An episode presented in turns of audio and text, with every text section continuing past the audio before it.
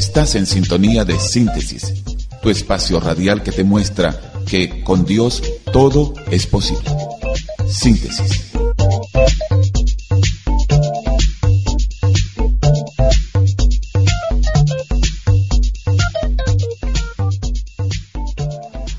Y lo otro es que uno de los momentos gratos que yo tengo, conservo de, de mi infancia en la escuela, entre tantas cosas, las cosas buenas, entre ellas saco una, es el himno al árbol, que a mí no se me olvidó, no me lo sé completo, pero sé que al árbol debemos solícito amor, jamás olvidemos es obra de Dios. Yo creo que, yo creo que eh, ustedes son consecuentes con lo que les estoy diciendo, porque también seguro que lo aprendieron cuando estaban allá. No sé, porque esto es generacional. No sé de verdad si todavía lo estarán enseñando, ¿no? Nelly, ¿tu tiempo lo enseñan hoy? Ok. Bueno, y es lindo porque sobre todo yo lo leí completo, pero no me lo sé completo. Sin embargo, la primera estrofa lo dice todo. Al árbol debemos solícito. Jamás olvidemos que es obra de Papá Dios. Y yo quiero hablar con ustedes hoy, a propósito de árbol que debemos solicitamos, acerca de la analogía del árbol en la Biblia. Hay, mucha, hay mucho material donde está plasmado en las escrituras para dar enseñanzas a los cristianos, a los creyentes, hay mucha analogía eh, en las escrituras. Una de ellas es con la cual comienza el libro sagrado, que es el, concretamente el Salmos. Y dice, bienaventurado el varón que no tuvo en consejo de malos, ni estuvo en camino de pecadores, ni en silla de escarnecedores se ha sentado, sino que en la ley de Jehová está su delicia y en su ley medita de día y de noche. Así comienza este salmo introductorio, muy conocido por todos nosotros. Y vamos a ver, con la ayuda del Señor, de su Espíritu, una analogía, porque luego viene en sí el tema en como tal, porque dice será como árbol plantado junto a corrientes de agua que da su fruto en su tiempo y su hoja no cae. Y todo lo que hace prosperará. Entonces, aquí tenemos una analogía muy interesante, porque se nos está, se nos está queriendo decir algo que no podemos pasar por alto y que concatenado con otras escrituras, esta vez en el Nuevo Testamento, cuando dice más el fruto del Espíritu es amor, gozo, paz, paciencia, benignidad, bondad, fe, mansedumbre y templanza. Entonces, vamos a considerar un poco con la ayuda del Espíritu Santo, esta analogía. Lo primero que, podemos ver a través del salmista, el número uno, el introductorio de todos los salmos, dice, será como árbol plantado junto a corrientes de agua. Entonces, el árbol es cada uno de nosotros. Facilito de entender y está plantado, no puede estar plantado en un territorio árido, aunque pudiera ser, pero no es la condición ideal. sino que dice el salmista, será como árbol plantado, pero justo a corrientes de agua. La botánica es muy interesante, es una materia muy enriquecedora, nos enseña muchas cosas. Porque una de las cosas que vamos a ver es que el árbol da fruto, pero el fruto que da el árbol, supongamos uno de los más populares que nosotros conocemos, como lo es el, mango, también está la, la guayaba, la mandarina, en fin. Pero uno de los más créditos y populares que la gente los espera como paciente. El mango. El que se ríe de su picardía se ríe de eso. bueno, entonces, pero ¿qué sucede?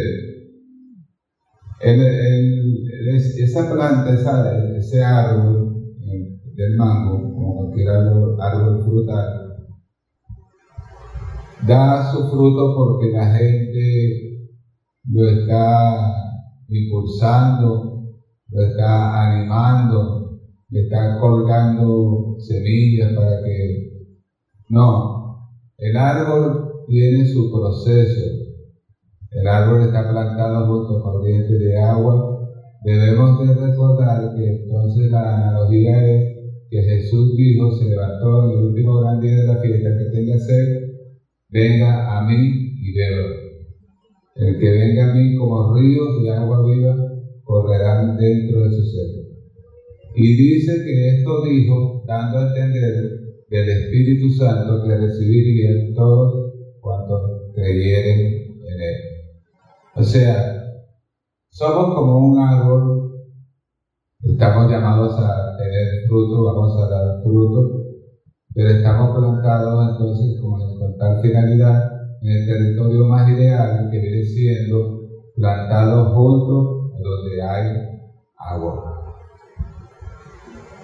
Entonces el árbol necesita, porque sí, como toda planta, necesita ser regado por la lluvia, el agua, eh, el árbol necesita recibir los rayos solares porque ellos le ayudan al, al proceso de la fotosíntesis y la, entre juego la clorofila todo aquello se transforma en oxígeno en el día y eh, de mucha utilidad y todo aquello va haciendo un trabajo gradual casi y casi imperceptible pero sin embargo muy concreto día a día.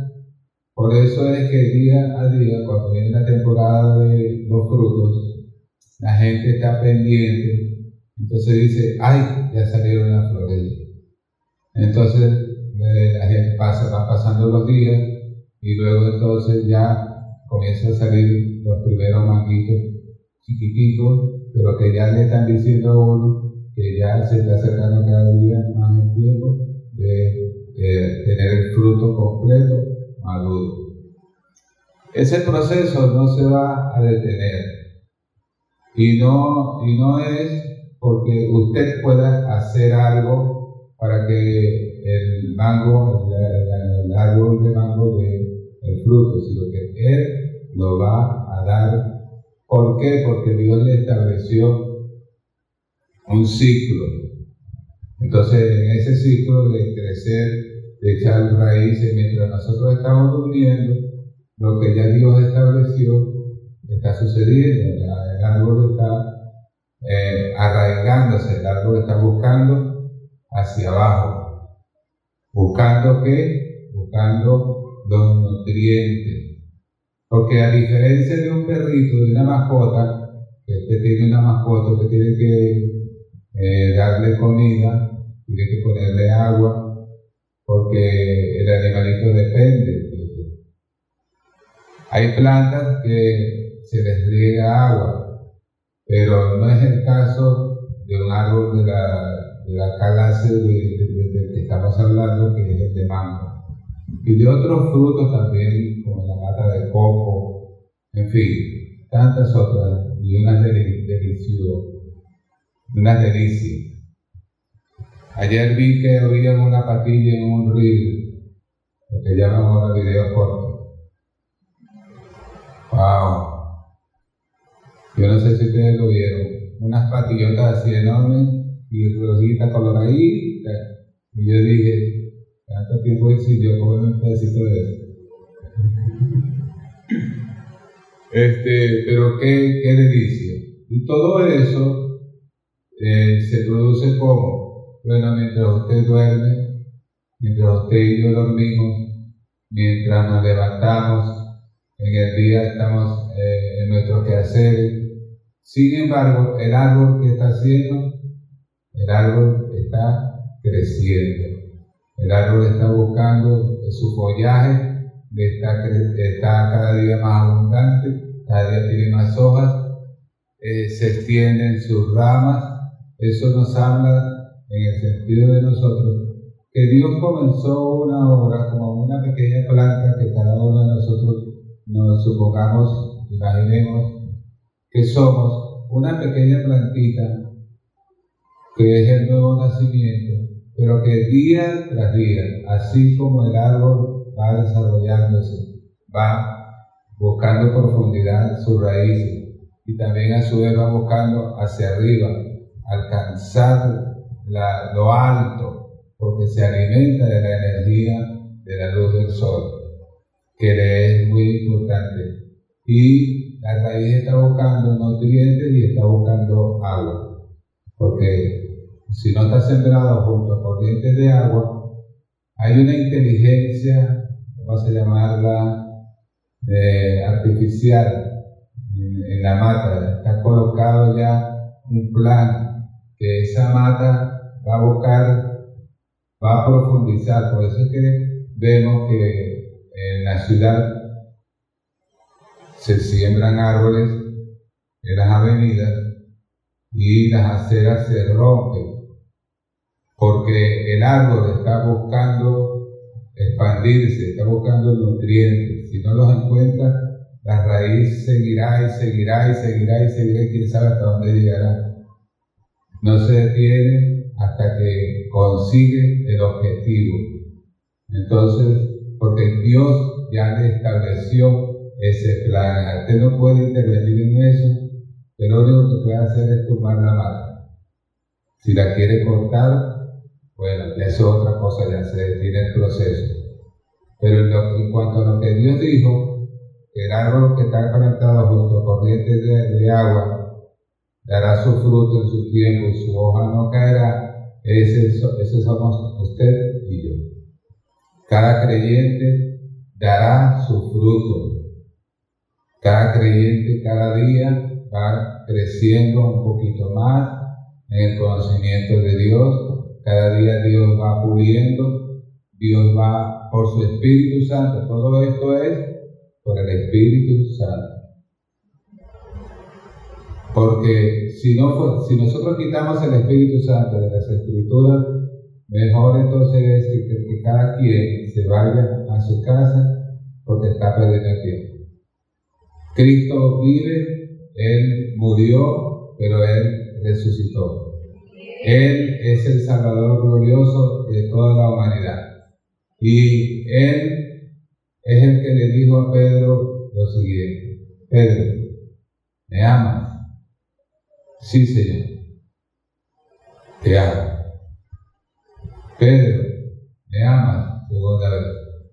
Sí, Señor. Te amo.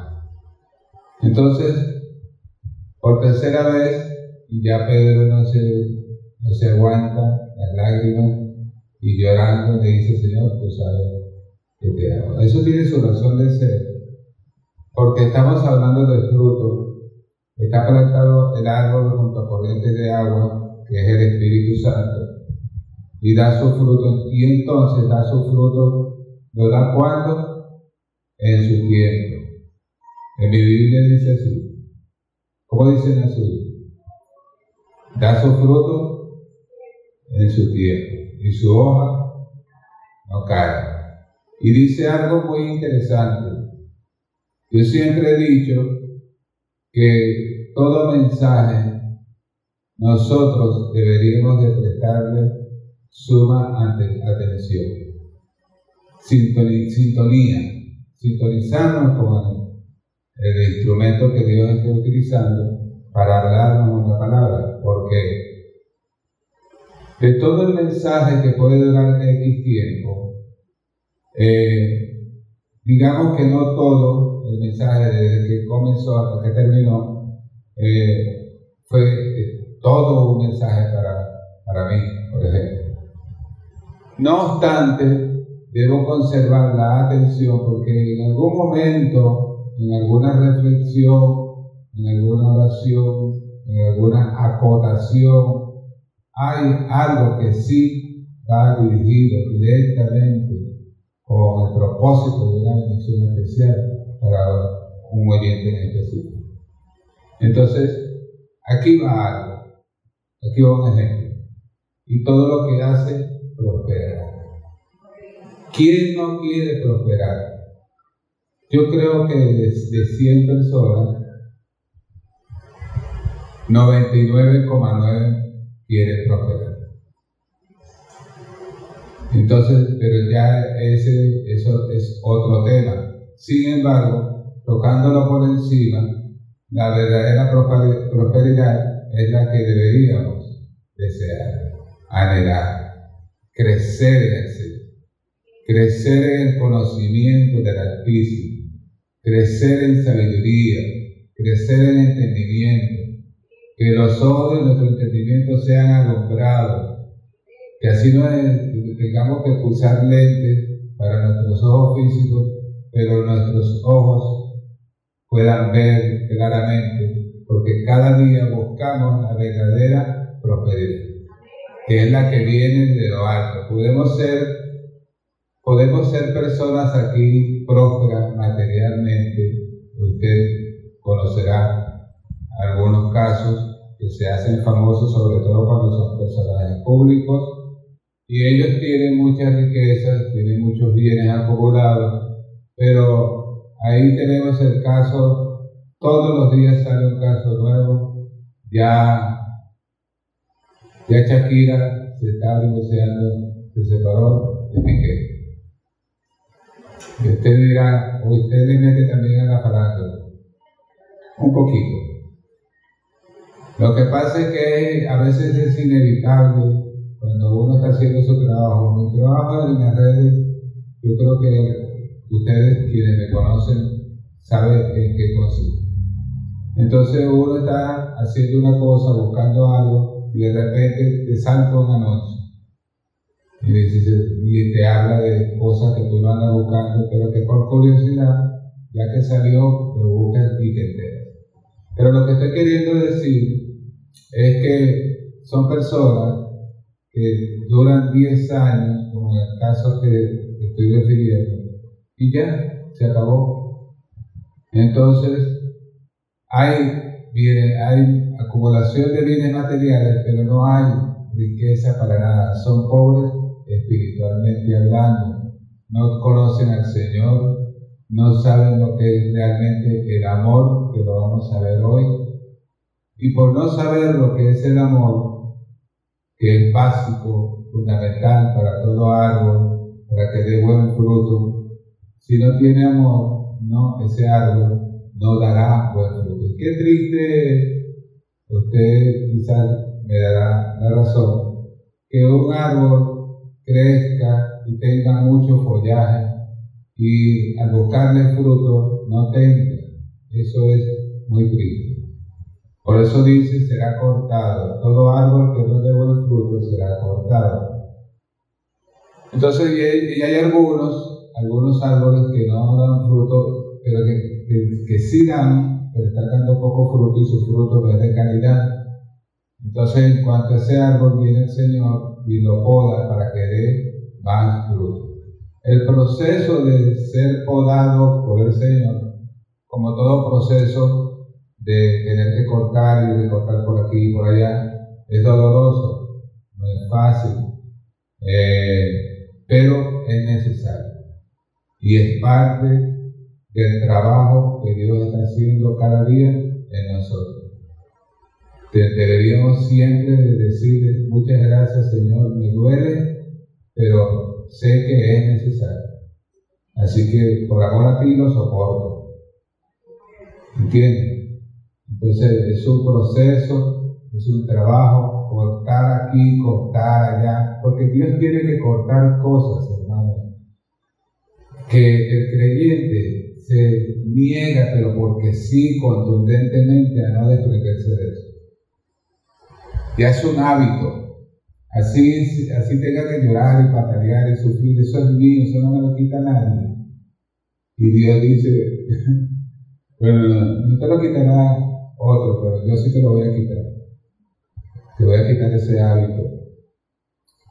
Entonces, pero la actitud correcta, la que deberíamos tener, es la de que permitir que el Señor quite de nosotros todo aquello que nos es realmente un estorbo. ¿Hasta cuándo? ¿Hasta cuándo estaremos llevando como esos viejos ropavejeros que llevan un saco y a veces están desquiciados y ellos llevan en ese saco, usted los habrá visto, porque a veces con la ciudad se ven casos y llevan un saco y uno, pero grandísimo, y a veces llevan dos y tres sacos.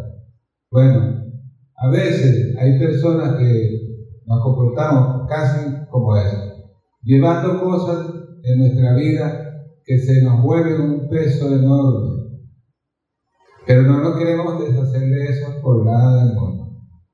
Y entonces Dios está eh, diciéndonos, instándonos, suelta eso. Eso te está impidiendo dar fruto como yo quiero. Tú vas a dar fruto pero esto está impidiendo que yo pueda avanzar más en ti y que puedas dar el fruto en su tiempo y fruto deseado. Entonces, tienes que rendir esa parte, sale de tu vida, tienes que rendirla a mí. Si me estarán entendiendo? No le voy a preguntar si le está pasando, porque por pena y no es el caso de todas maneras, pero yo sé por el Espíritu, que, es usual, que es frecuente que los cristianos pasamos por ese tipo de situaciones. Entonces, pero Dios no va a detenerse en su trabajo, porque está claro, la analogía dice, será como árbol plantado junto a corrientes de agua. Ahí está el Espíritu Santo. Entonces hay garantía, esto es una cuestión de que sucede, lo que yo le estoy refiriendo sucede, es que eh, cargamos con, cosas, con pesos, que para nada, no, necesitamos eso, pero nos gusta, nos encanta llevar ese peso. Entonces vengan a mí todos los que están trabajados y cargados. Mi yugo es fácil de llevar y mi carga es ligera. Entonces, ¿por qué llevar una carga, una carga que nos dobla? Que viene siendo un obstáculo y la gente en vez disfrutar su vida como cristiana, como cristiano, no, llevan todo el tiempo como una aflicción. Y ese no es fruto del Espíritu, el fruto del Espíritu es gozo. En tu presencia, dice el salmista, hay plenitud de gozo delicias a tu diestra para siempre. Me mostrarás la senda de la vida, en tu presencia hay plenitud de gozo. Guárdame, oh Dios, porque en ti he confiado, etc. Entonces, ah, ya se recuerdan. Entonces, nos doblan y nos roban parte del fruto, nos roban el gozo. Entonces, hay que identificar por el Espíritu, donde, qué es lo que está doblegando nuestra vida, qué es lo que nos está encorvando, no necesariamente físicamente, sino anímicamente, por dentro, como seres. Dios quiere que nosotros tengamos gozo, es parte del fruto. Entonces, como árbol plantado junto a corrientes de agua que da su fruto en su tiempo y su hoja no cae. Entonces quiere decir que todo tiene un tiempo que Dios ha establecido para nosotros. Y entonces el, dar fruto no puede ser después que ya muramos. Porque cuando ya partamos, ya para qué. Entonces, donde realmente el, tiempo de dar el fruto es mientras estemos con vida en este cuerpo. ¿Y cuál es el fruto? Bueno, el fruto está en Gálatas, en el capítulo 5. Él dice clarito que el, fruto del Espíritu, dice que primero dice las cosas que los hombres sí pueden hacer, pero después dice las que no puede hacer el hombre porque es del Espíritu.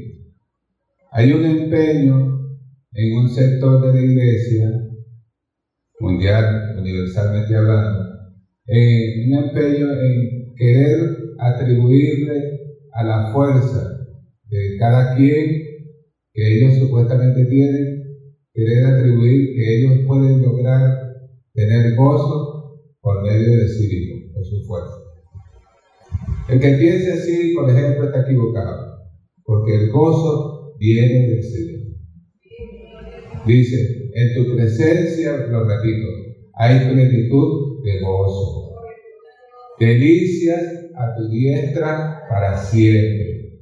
Entonces dice, tú te mostrarás la senda de la vida. Eso diría así, si por mi fuerza fuera que yo voy a tener gozo como cristiano. No, pero dice, me mostrarás, me mostrarás la senda de la vida. Porque en tu presencia hay plenitud de gozo. Y delicias a tu diestra para siempre. Entonces veamos un poco el fruto. Comienza por el amor. No se, la parte no se, no se desenfoque en el sentido de que estamos aquí con una analogía que, quiere decir una comparación entre una cosa y otra para sacar un provecho, un conocimiento. En este caso estamos comparando la analogía del árbol como un creyente, comparándolo como un creyente. Entonces, el fruto del Espíritu, ¿cuál es? Amor. Comienza por amor. ¿Por qué no comienza con otra cosa? Otro, otro fruto. Dice, fíjense que dice que es el fruto del Espíritu, no es el fruto del cristiano fulano de tal o fulanita de tal.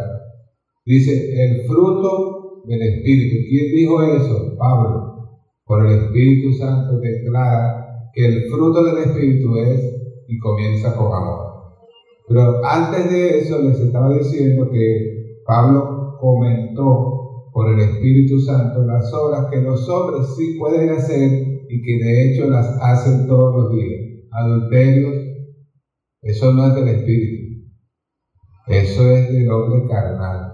Adulterio, lo pueden hacer y lo hacen todos los días. Fornicaciones, eso es de los hombres, es de la carne. Existe y lo hacen son los hombres. El género humano, hombre, mujer, varón y fornicaciones, que son pecados sexuales. ¿Qué más? Adulterio, fornicaciones, borrachera, orgía, mentiras, pleitos, contiendas, eh, orgías, imagínense ustedes. Son cosas que los hombres sí pueden hacer, lamentablemente, y lo hacen. Mientras que cuando Pablo pasa al fruto del Espíritu, entonces ya es otra cosa, porque ya es el fruto de cosas que los hombres no pueden hacer, pero que el Espíritu es el que puede hacer y el que mueve y el que llena, y el que satisface, y el que coloca lo que falta, quita lo que sobra, porque poda al creyente para que dé más fruto. Sí, me, ojalá que me estén entendiendo. Para la gloria de Dios. Entonces, amor. Aquí va el primer fruto. ¿Por qué comienza con el amor? Porque sin amor no hay nada. El amor es Dios. La Biblia dice, el que no, el que no ama no ha conocido a Dios porque Dios es amor, primera de Juan 4.8. Y se nos manda a que nos amemos. Hay una confusión en el mundo que no debería estar en el cuerpo de Cristo, pero que también está. Porque no se entiende este tema, por eso empieza por ahora. Ojalá que me dé tiempo de desarrollar esto. Y resulta que hay confusión, les estoy diciendo, porque la gente no sabe lo que es amor. Cuando, cuando el Señor habló con Pedro, que le pregunta, ¿me amas por primera vez? En la Biblia encontramos que el, amor en, en, en griego se dice ágape, cuando es amor de Dios. Entonces, hay una diferenciación. Es bueno, es bueno cuando estamos estudiando las escrituras que tengamos a disposición, hoy, hoy esto es relativamente fácil, a través de las, de las app, que nos proporciona Google Play Store. Y son gratuitas. Entonces un diccionario en griego y en hebreo no nos caería mal, usted se lo puede descargar. Y entonces estas cosas las, las estudiamos mejor profundidad, porque resulta que el Nuevo Testamento fue escrito en griego, que era el idioma popular de entonces como hoy lo es el inglés. Entonces, cuando Pedro, cuando el Señor le pregunta a Pedro, tú me amas, le dijo fue, en realidad la pregunta fue, tú, ágape, Pedro, tú ágape a mí, o sea, tú me amas a mí, porque ágape es el amor de Dios. Porque de tal manera amó Dios al mundo, ese amor es ágape, porque de tal manera amó. Quite la palabra amor y póngala en griego y es ágape. Con amor ágape. De tal manera amó Dios al mundo que ha dado a su Hijo origénito para que todo aquel que cree no se pierda, tenga vida eterna. Eso, el único que lo pudo hacer por nosotros es Dios. ¿Por qué? Porque Él es amor. Fíjense que el amor es tan maravilloso que ninguno de nosotros, ningún ser humano hubiera hecho lo que Dios hizo por nosotros. Nadie. Tenía que descender Emanuel, Dios por nosotros. Tenía que descender del cielo Dios, hacerse hombre, predicar enseñar, mostrar el amor de Dios, morir y resucitar. Y decirle aquí que ahora yo vivo para siempre, por los siglos de los siglos.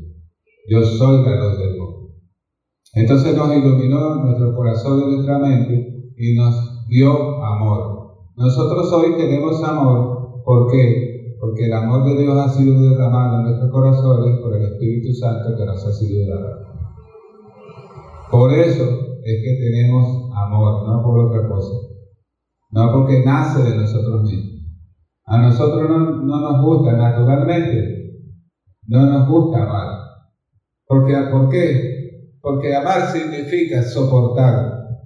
El amor, de Corintios 3, el amor todo lo cree, todo lo sufre, todo lo espera, todo lo soporta. Dígame usted, ¿quién aguanta ese chaparrón? Que me diga aquí sin que le quede nada por dentro. Usted todo lo sufre, de los lados. A veces, usted todo lo soporta, y antes, menos que menos. Usted todo lo espera, todo lo cree, todo lo sufre. Ahora, claro, hay una larga lista de no, no, no, si somos sinceros, que le vamos a decir que no. Yo no todo, no lo soporto, no lo sufro todo, soy muy impaciente. No, no, no, no. Y la única forma cuando usted se tropieza con un sí es cuando usted descubre que Dios le ha dado amor.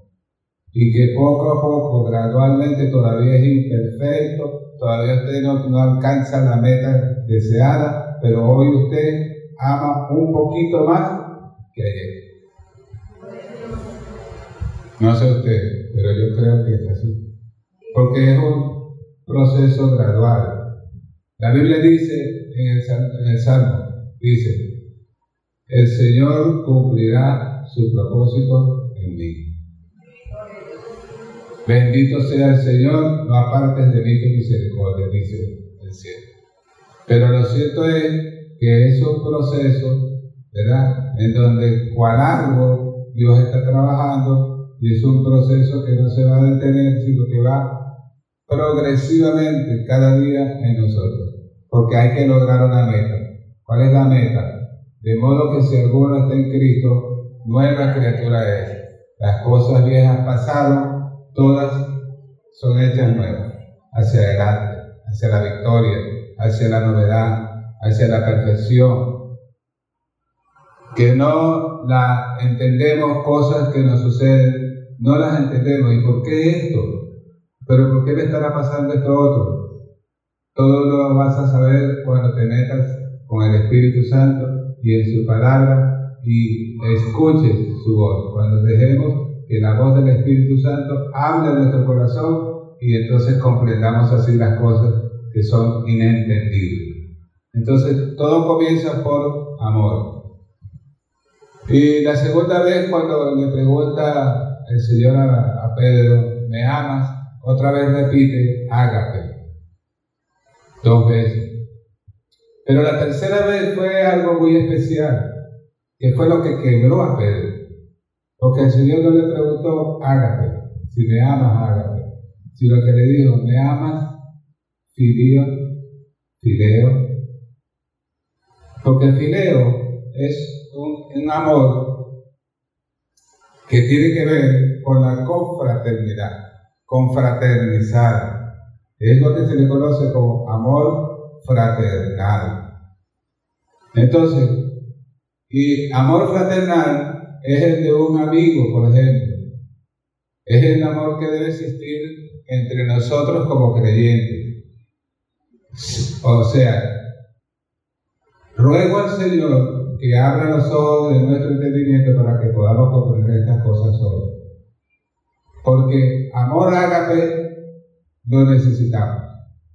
Pero no es el amor en sí que tenemos como esencia, porque Dios es amor. El amor ágape es Dios. Y Él derrama de, su amor ese atributo maravilloso que es el amor, lo derrama sobre nuestro corazón. Pero nosotros después que se desborda toda gran, esa gran cantidad de amor sobre nuestro corazón, a veces no sabemos qué hacer con él. Entonces, porque nos confundimos. Hay gente que cree que el amor es lo erótico, porque había una palabra en griego, todavía existe, y es muy popular, la palabra erotismo. Eros, viene del griego eros, y significa, para dar a entender, atracción sexual, atracción física. Entonces, hay personas que confunden el amor eros y ni siquiera saben que existe una calificación así. En realidad la palabra eros no aparece en el Nuevo Testamento ni en el Antiguo. Pero es una palabra que cuando uno está hablando de este tema en la iglesia tiene que a juro mencionar. Porque es, que es lo que se ha infiltrado, el status quo que hay hoy en día en el mundo con respecto al amor, es tan distorsionado que para ellos tener relaciones eh, sexuales, relaciones conyugales íntimas, no necesariamente conyugales, porque a veces son de adulterio y fornicación, y ellos creen que eso es amor, que ellos van a hacer el amor. Entonces, ya por ahí a juro hay que entonces hablar de esto, porque eso no es amor. Eso es sencillamente eros, erotismo, y es un fruto de la carne por eso dice, dice en la zona de la carne menciona la orgía, que es pecado sexual. Entonces, Eros, ah, tenemos que hablarlo cuando estamos hablando de las clases de amor, porque por causa de la distorsión de cómo el mundo considera eh, el, amor. Considera que hacer esas cosas que son pecados sexuales es amor. Y es mentira. Las tres expresiones que sí aparecen vocablos griegos para referirse a amor son ágape, que es el amor de Dios, fideo o filia, también aparece a veces, que es el amor fraternal.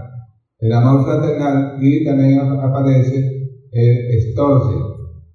Eh, el, griego estorge es para referirse, referirse en la Biblia al amor entre familiares, entre el esposo hacia su esposa, entre los padres hacia sus hijos y viceversa, los hijos hacia sus padres, y entre hermanos eh, consanguíneos con sus hermanos. Eso es amor histórico. Usted puede darle cabida con esa clase de amor a, un a una persona que no es consanguínea, pero que llega a quererse tanto, llega a amarse tanto, que no es amor para nada, por supuesto, él, está descartado, porque espero que me hayan entendido. Es una cosa diferente, eso no aparece en la Biblia, pero aparece en la Biblia del mundo, sí, en la Biblia del mundo sí está. La palabra erotismo, erótico, todas esas cosas. Pero eso no es realmente el amor. El amor ágape tiene que estar. Usted puede, usted puede darle cabida con amor estorce a, a quienes ya de hecho lo son, que ya dije ya padre, madre, esposo, esposa, hijos, sobrinos, nietos.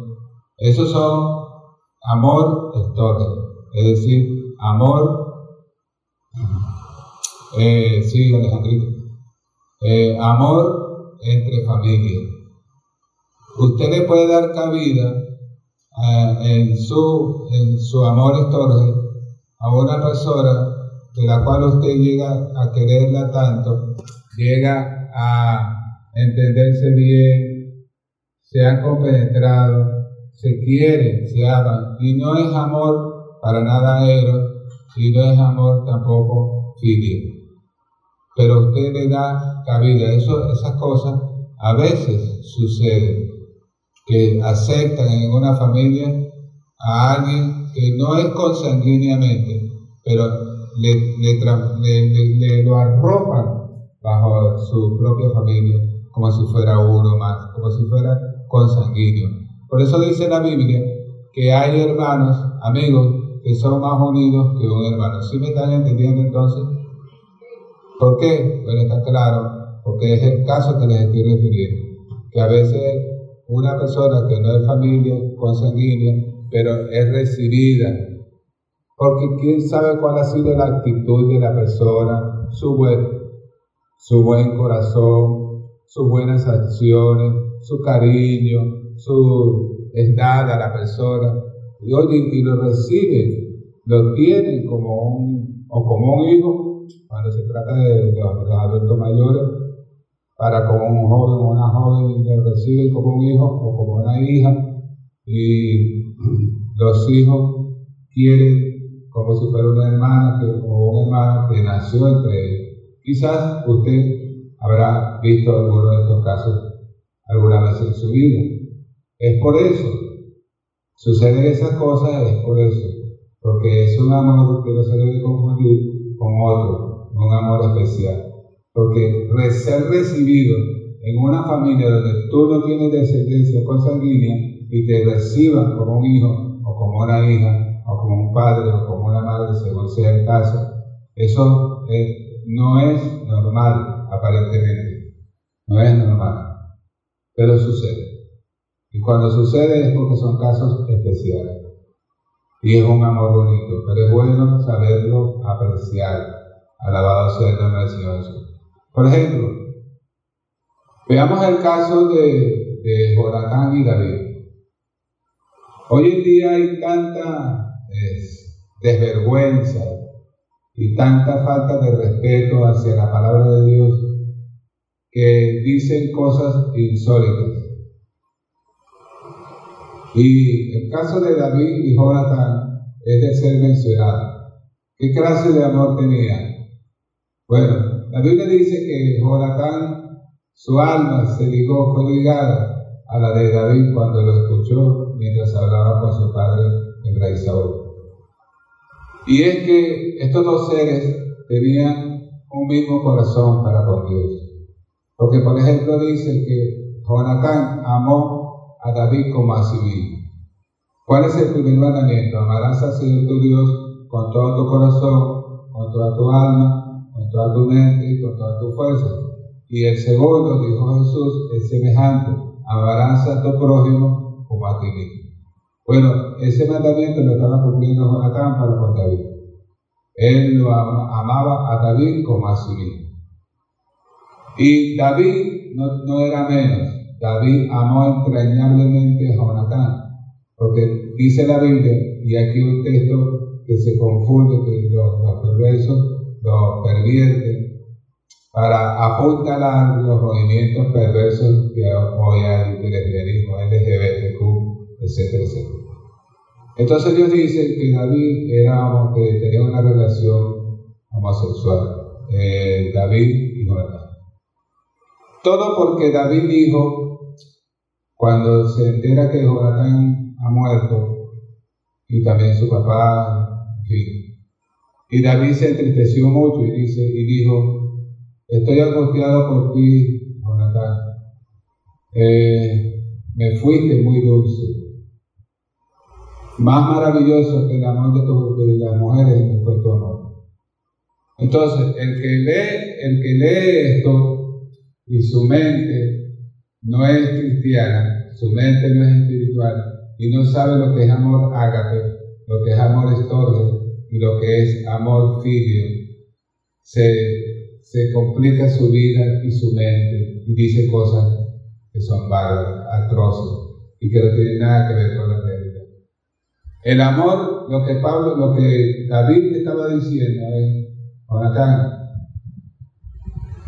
tu amor para mi amor para ti fue un amor ágape. Fue un amor que aunque tú no eras familia mía, tú me recibiste como un hermano.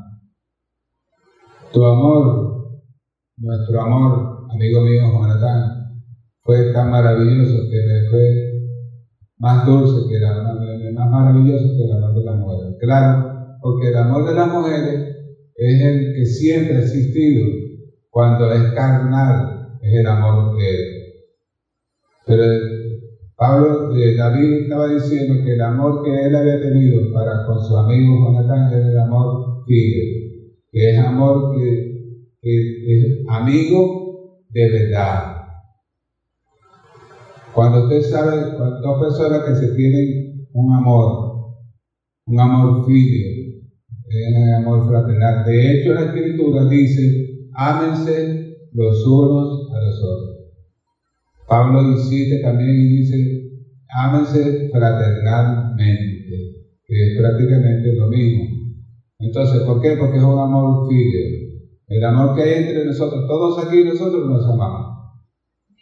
Nos amamos con qué clase de amor? Con amor filio porque es el amor fraternal de hermanos espirituales en Cristo. Pero nosotros tenemos una ventaja, porque no, no olvide la, analogía. El árbol va, está con las corrientes de agua y cada día las corrientes de agua, que es el espíritu, te están alimentando. Entonces, el amor de nosotros puede ser filio y de hecho está llamado a ser así, porque es un amor confraternizado. Somos fraternalmente hermanos espirituales y somos amigos. ¿Me entienden? Entonces, ese fue el caso, ese fue el caso de Jonatán y David. Se amaron entrañablemente y confundieron. Miren, y, y hay quienes confunden las cosas entonces, pero yo las entiendo. Porque yo sé que David amó a Jonatán y viceversa con amor agape. Porque lo dice la Escritura, la, la Escritura dice que Jonatán amó a David como a sí mismo. Ahí está todo. Ese es el mandamiento de Dios. Entonces, aquí en el mundo sucede. Las personas que somos adultas mayores, somos cristianos, que tenemos un corazón. Yo tengo mis hijos, seis hijos que mi Dios me dio. Pero yo veo en cada muchacho y en cada muchacha como si fuera lo mismo con el corazón de un padre, con sea, como si fuera un hijo o una hija. Y siento que amo, por supuesto, entrañablemente a mis hijos nacidos de mí y de su querida madre, amo también entrañablemente a cada joven. Y como soy un hombre adulto mayor, bueno, no puedo evitar, y por, mi, y por mi naturaleza espiritual, no puedo evitar amar a los muchachos. A los, a los más pequeñines como si fueran nietos, sabiendo que no son mis nietos, pero los amo con el amor de ágape y los acepto en mi familia como si fueran mis nietos. De tal manera que tengo una nietera. que se van a reír. Y y puede suceder, como Jonathan y David, y de hecho no, no estoy negado a que pasa con mucha frecuencia, que una joven cristiana ama entrañablemente a todos sus hermanos en Cristo Jesús y tenga una especial, eh, una especial, una especial relación no contaminada, sino pura, legítima.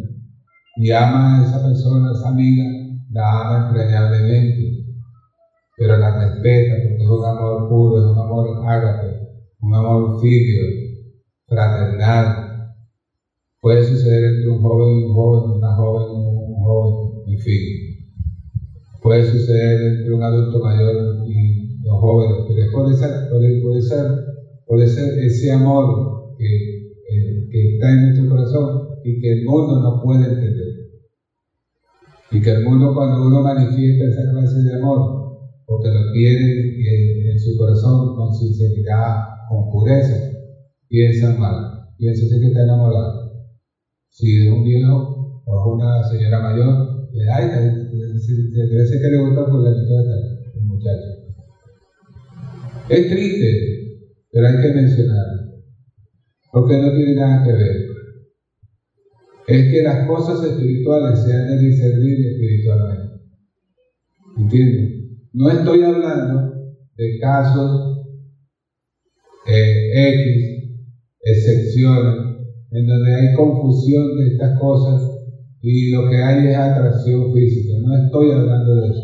Yo estoy hablando de relaciones puras, como las que nos manda la palabra de Dios y como la relación que unió a Jonatán y a, David hasta que la muerte los separó. Esa es la clase de, amigos que yo quiero y es la amistad que yo ofrezco. Si la reciben, oh, qué feliz me haría. Gloria al nombre de Jesús. ¿Sí me estarán entendiendo? ¿Seguimos o paramos? Bueno, entonces, amor, gozo, amor, que espero que haya quedado claro en la cuestión del amor, el amor es, muy importante. El gozo lo da el Señor, es un fruto del Espíritu y lo da el Señor. Paz. Él dijo, eh, mi paz les dejo, mi paz les doy, no como el mundo la da, yo se las entrego en verdad. Todo ese fruto lo va dando el creyente, cual si fuera un árbol plantado junto a corrientes de agua. Paz, paciencia. Hay quienes tienen paciencia china. ¿Saben ustedes qué es eso? No saben, ¿no? Paciencia china es que dura poco.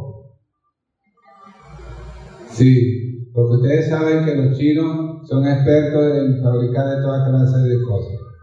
Relojes, eh, qué cosas, vehículos, de todo. Ellos fabrican de todo y se lo venden el precio más barato, pero con una condición, dura poco. Entonces por eso es paciencia china, que dura poco. Le voy a contar una anécdota que no sé si pasó, no es de primera mano, no es de primera fuente, pero se las, se las cuento, se las voy a referir porque ya que estamos en el fruto de la paciencia, ¿qué es paciencia? Primero vamos a definir. La paciencia es esperar algo con serenidad, sin alterarse, aunque se esté tardando. Paciencia es también tener tolerancia, relax, tranquilo. No importa que eh, la tormenta se haya desatado. Una vez un joven, un hombre joven, fue con su esposa a un, a un supermercado, una supertienda. Y había mucha gente, más que de costumbre, porque habían ofertas. Entonces, quizás era temporada navideña, lo cierto es que estaba abarrotada la tienda, y era muy grande por departamento. Y las filas para pagar eran largas también. Entonces, eh, el hombre fue, se separaron, la esposa estaba en una fila por allá, y él se quedó con el bebé, el bebé de tres añitos, más o menos, y en su cochecito. Bueno, a donde llegó un momento, estamos hablando del fruto de la paciencia, para que no me pierdan de vista el asunto. Y este hombre joven se encargó de quedarse con el bebecito de él, de tres añitos aproximadamente. En donde llegó un momento en que encima de que están haciendo una larga fila, el bebé comenzó a llorar y a llorar y a llorar y a llorar y a llorar, que él quería que él quería esto, que él quería lo otro. Y el hombre, el papá joven, lo único que decía era, tranquilo, patito, tranquilo, pato, tranquilo, patito. Entonces, pero eso siguió así, quién sabe, se prolongó hasta por cinco minutos, diez minutos, hasta que el hombre lo único que decía era, tranquilo, patito, tranquilo. Entonces llegó un momento en que el bebé, eh, el, muchacho lo cargó y se quedó dormido y lo puso en su cochecito y se quedó y todo quedó en paz. Una señora que estaba tras del hombre joven se mostró muy admirada y le dijo al muchacho, joven, lo felicito. ¿De verdad que usted me ha dejado anonadada? ¿Por qué, mi señora? Le preguntó el joven. Bueno, porque he visto con cuánta paciencia tú has aguantado al bebé y lo único que decías era, tranquilo, papito, tranquilo, papito. Entonces el muchacho le dijo a la señora, mi señora, venga y le explico. Patito soy yo. El bebé se llama Carlito.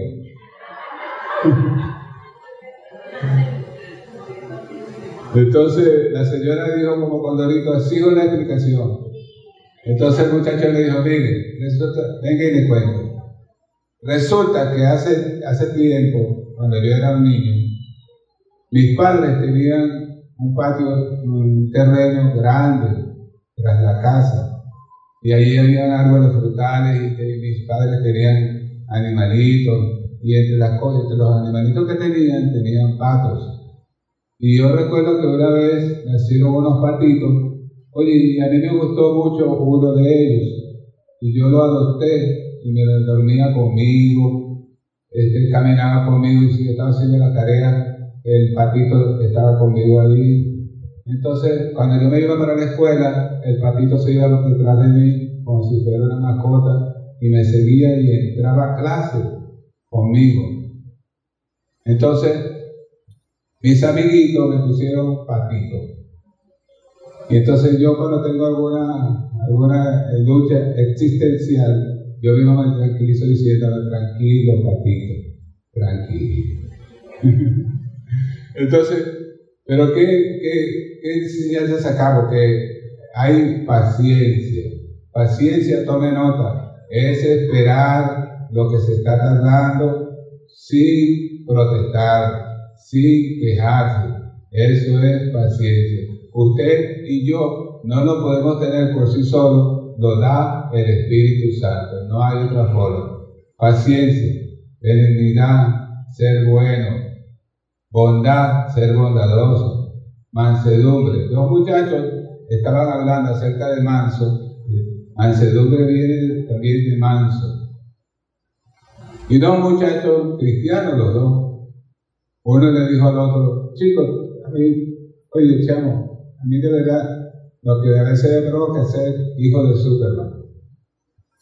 Pero claro, vale, tú sabes, yo sé que Superman no existe, ¿ves?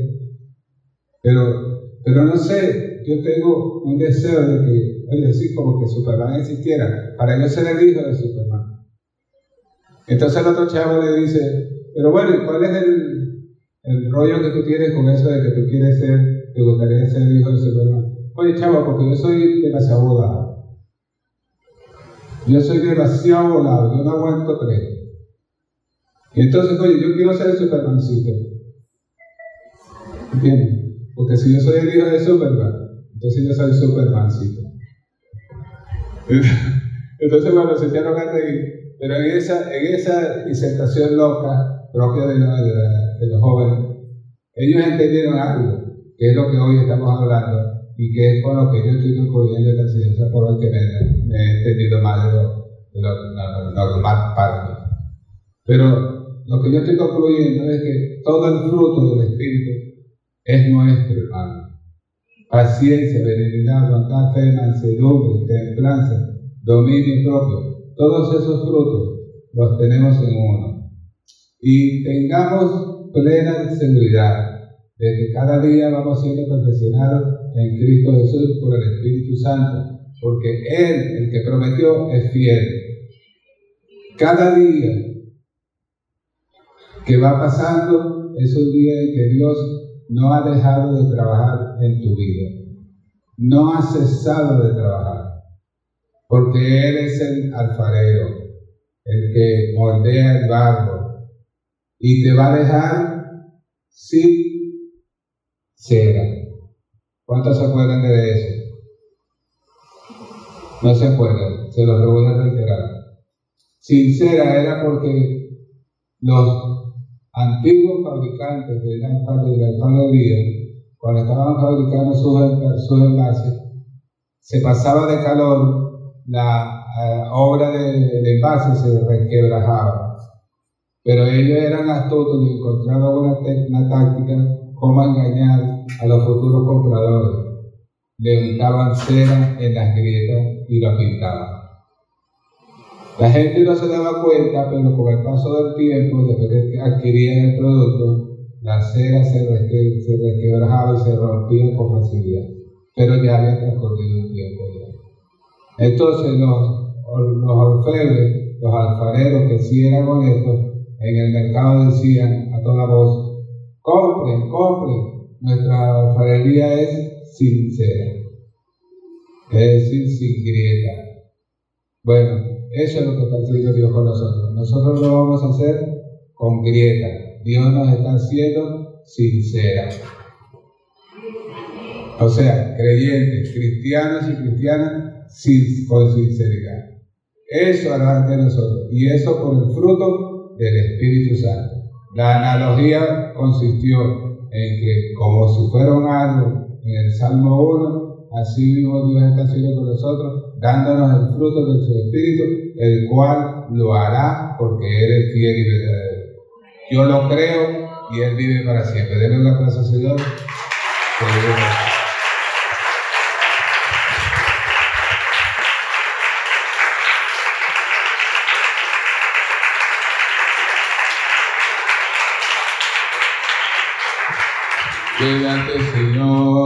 Quédate Señor, Quédate, Señor, en cada corazón.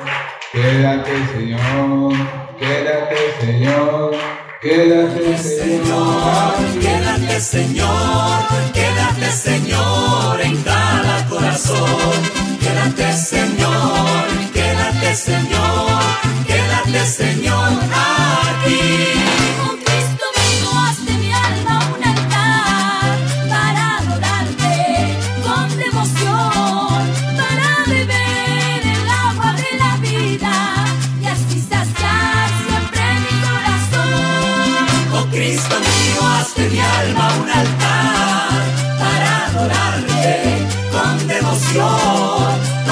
beber el agua de la vida.